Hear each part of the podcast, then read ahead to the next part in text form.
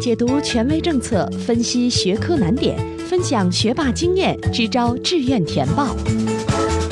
紧跟教学进度，贴近考生需求，高考冲刺三百六十度无死角有声宝典。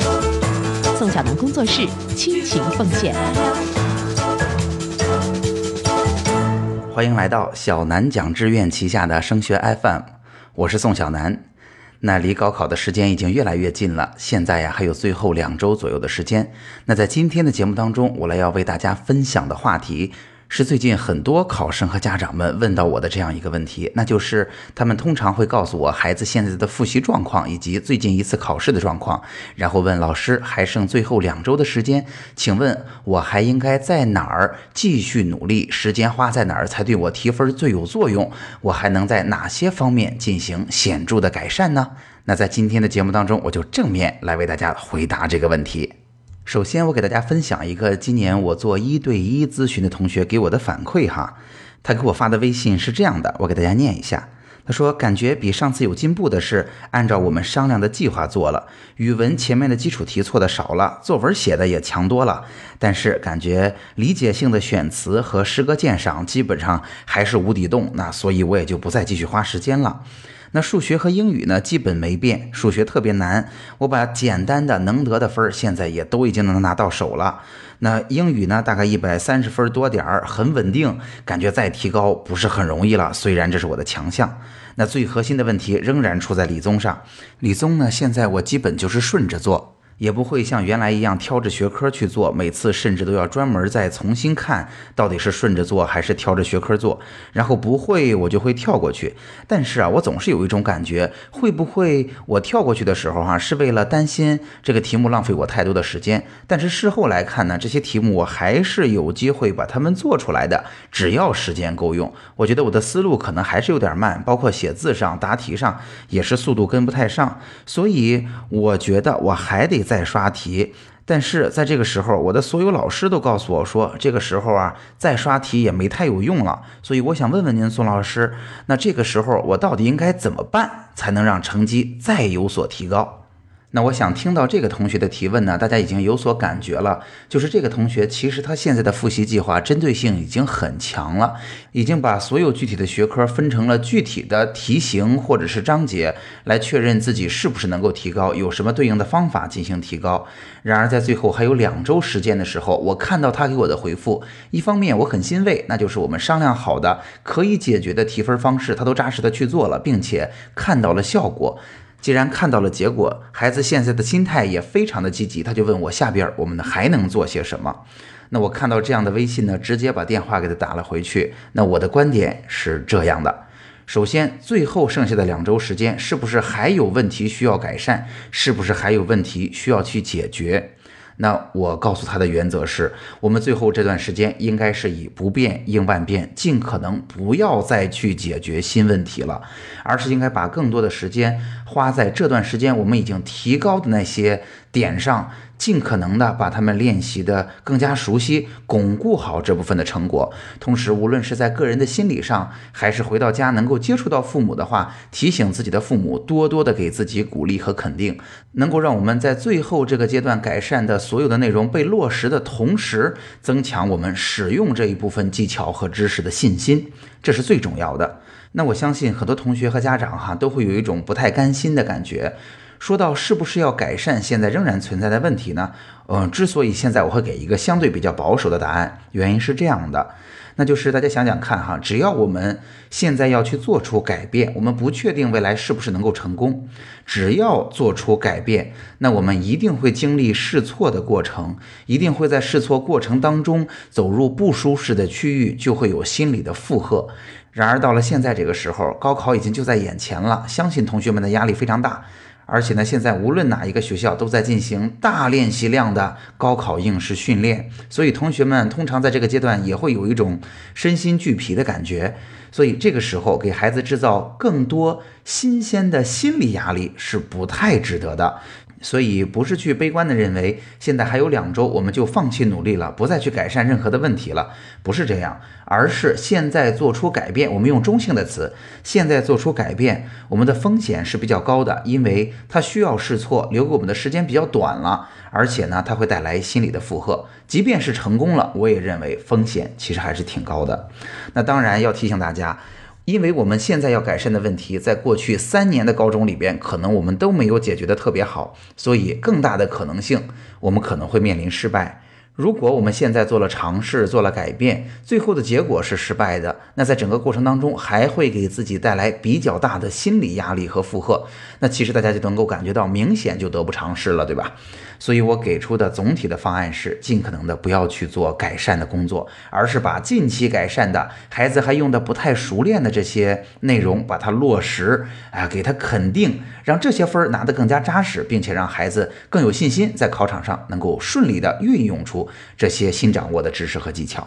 那相信啊，还是会有考生和家长们这时候不甘心的哈。那就是我如果还真的就想咬紧牙关试一把，那宋老师，请你告诉我，我应该试哪些东西？那我想告诉大家的是，一方面我们在之前的节目当中，在很多的学科当中都给大家分享过哪些的分儿是最容易拿的。那针对这些不足，我们应该有怎样的具体的应对方式？那现在我同样是给这样的建议，那就是最后的十五天，如果你仍然想要做出改变的话，我会建议千万不要拍脑门说，我只是想要做出改变，而是我们现在只去改善那些现在能够明确想到应该怎么去做，在多少天能够完成什么样的工作量，这样能够具体落实，并且不会给我们带来巨大的心理压力，有完全在我们能力范围内的解决方案的这些事情。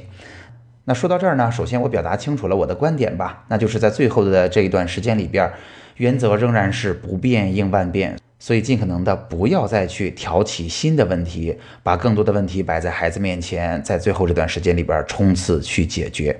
那说到这儿呢，我们大概表述清楚了这段时间针对具体知识、学习方法这样一类的内容，不适合再去做巨大的改善。然而，那最后这段日子，作为考生的家长们，到底对孩子做什么能够对孩子的成绩可能是最有帮助的呢？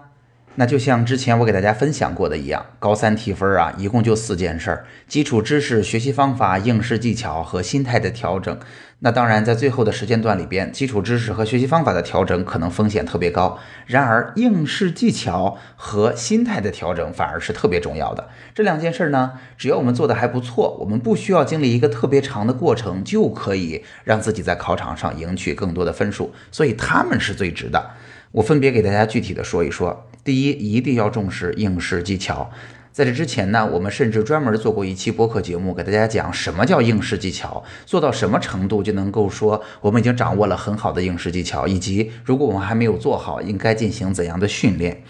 那么呢，我在这儿要提醒大家的是，最后这段时间，考生家长们应该去做的是尽可能的帮助孩子们固定一个确定的应试技巧和方法。在考场上，我们甚至不要去多想还有没有更好的、更优的策略，就逮住一个方法，自信的执行就可以了。我给大家举个例子哈，应试技巧包括了，比如说我们拿文综、理综举例，因为这是最体现应试技巧，或者说，嗯，考起来也是最考验人的。那应试技巧显然包括了，我们是按顺序做还是挑着学科做？当然，我建议大家按顺序做了。然后做到一个比较难的题，我如果不会做，那我大概花多久的时间就可以继续往下做了啊？我是不是有一个固定的时间？这个答案在我的心里。那通过一段时间的训练，我们能不能掌握说，如果这个题目不会，我也放过它了，我能够没有特别大的心理负担，我基本上能够不影响心情继续做后面的题目，尤其是在高考的考场上，也仍然能够保持这样的状态，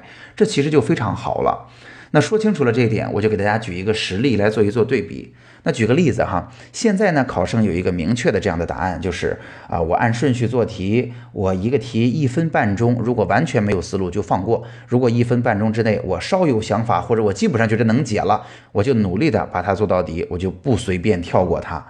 那我相信，在考试之前，在这一段时间，考生和家长们都打鼓。那我还有没有更好的方案呢？那会不会我一个题看一分钟啊更合适，或者看两分钟更合适？或者我是不是要规定一下我自己哪一类的做到什么位置的题，它一般就是多么难，我一般就要跳过呢？那可能有更好的解决方案。但是哈，我给大家做一个对比，比如说我们现在的这个方案啊，满分是一百分的话，我们的方案是九十分。那很可能呢，针对高考这张试卷的话，举例子，三个学科啊，不是按照顺序做啊，对我来说得分更高，而是比如说我应该先做化学，再做物理，最后做生物，可能会让我得取更高的分数。那假设针对这张卷子，我们用那样一种啊应试的方案的话，这个应试方案能够给我们九十五分是更合适的。但是大家知道哈，如果我们高考的情况下，在考场上去做临时的应变，那很可能那个方案是九十五分，但是因为我们要花时间读题，要在考场上做判断，并且在考场上我们心很慌，我们要确认说到底哪一种对我们来说更合适，又有一定的心理负担，所以很可能啊，这是个九十五分的方案，但是因为在考场上要做很多的额外工作，所以可能即便是九十五分，我们最后能把它发挥出来的。啊，去掉这些紧张，去掉花掉的时间，去掉心理的影响，可能我们能够发挥出它的百分之九十，那九九就是八十一分左右。但是如果我们有一个九十分的方案，我们现在就认准了，无论考试怎么变化，我们不太多想，扎实执行。那如果九十分的方案我们能够执行到一百分，不受考试的影响，我们就拿到卷子，按照我们最熟悉的方式去做。那九十分的方案发挥到百分之百，仍然可以得九十分，远高于刚才的八十多分。所以啊，提醒大家，在这个时候，家长们要做的不再是给孩子们提新主意，告诉他你还能做得更好，而是结合所有的机会都告诉他，你现在做的就是对的。我也觉得是这样，包括我听了宋老师的节目，我听了你的辅导老师说的，我都觉得你现在的方案是最好的。我们高考的时候就这么执行，爸爸妈妈支持你，反而这么说对孩子是更有帮助的。让孩子在心里有一个明确的、固定的、不需要做任何变化的答案，在考场上用出来就可以了。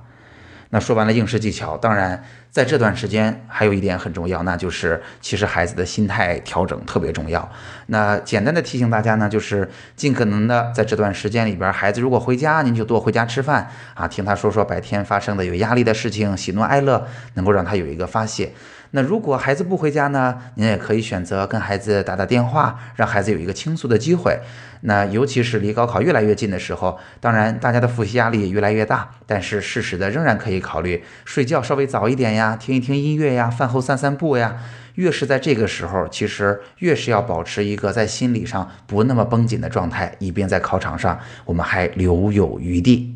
好，那总结一下吧。今天的内容啊，我们为大家分享的是最后这段时间冲刺怎么做才能让成绩有更大的提高。我的观点是要解决跟基础知识和学习方法有关的，要解决学科的具体内容的，一定要慎重考虑。反而是固定应试技巧，给孩子心理上的支持和压力宣泄的途径，可能才是对孩子帮助最大的。好，今天的节目就到这儿。如果今天的节目帮到了你，欢迎你订阅我们的专辑，转发和评论我们的内容。欢迎您加入升学 FM 的听友群，我们听友群的群号是四九三九六幺三八幺。升学 FM，让我们在孩子升学的道路上相互陪伴。我们下期见。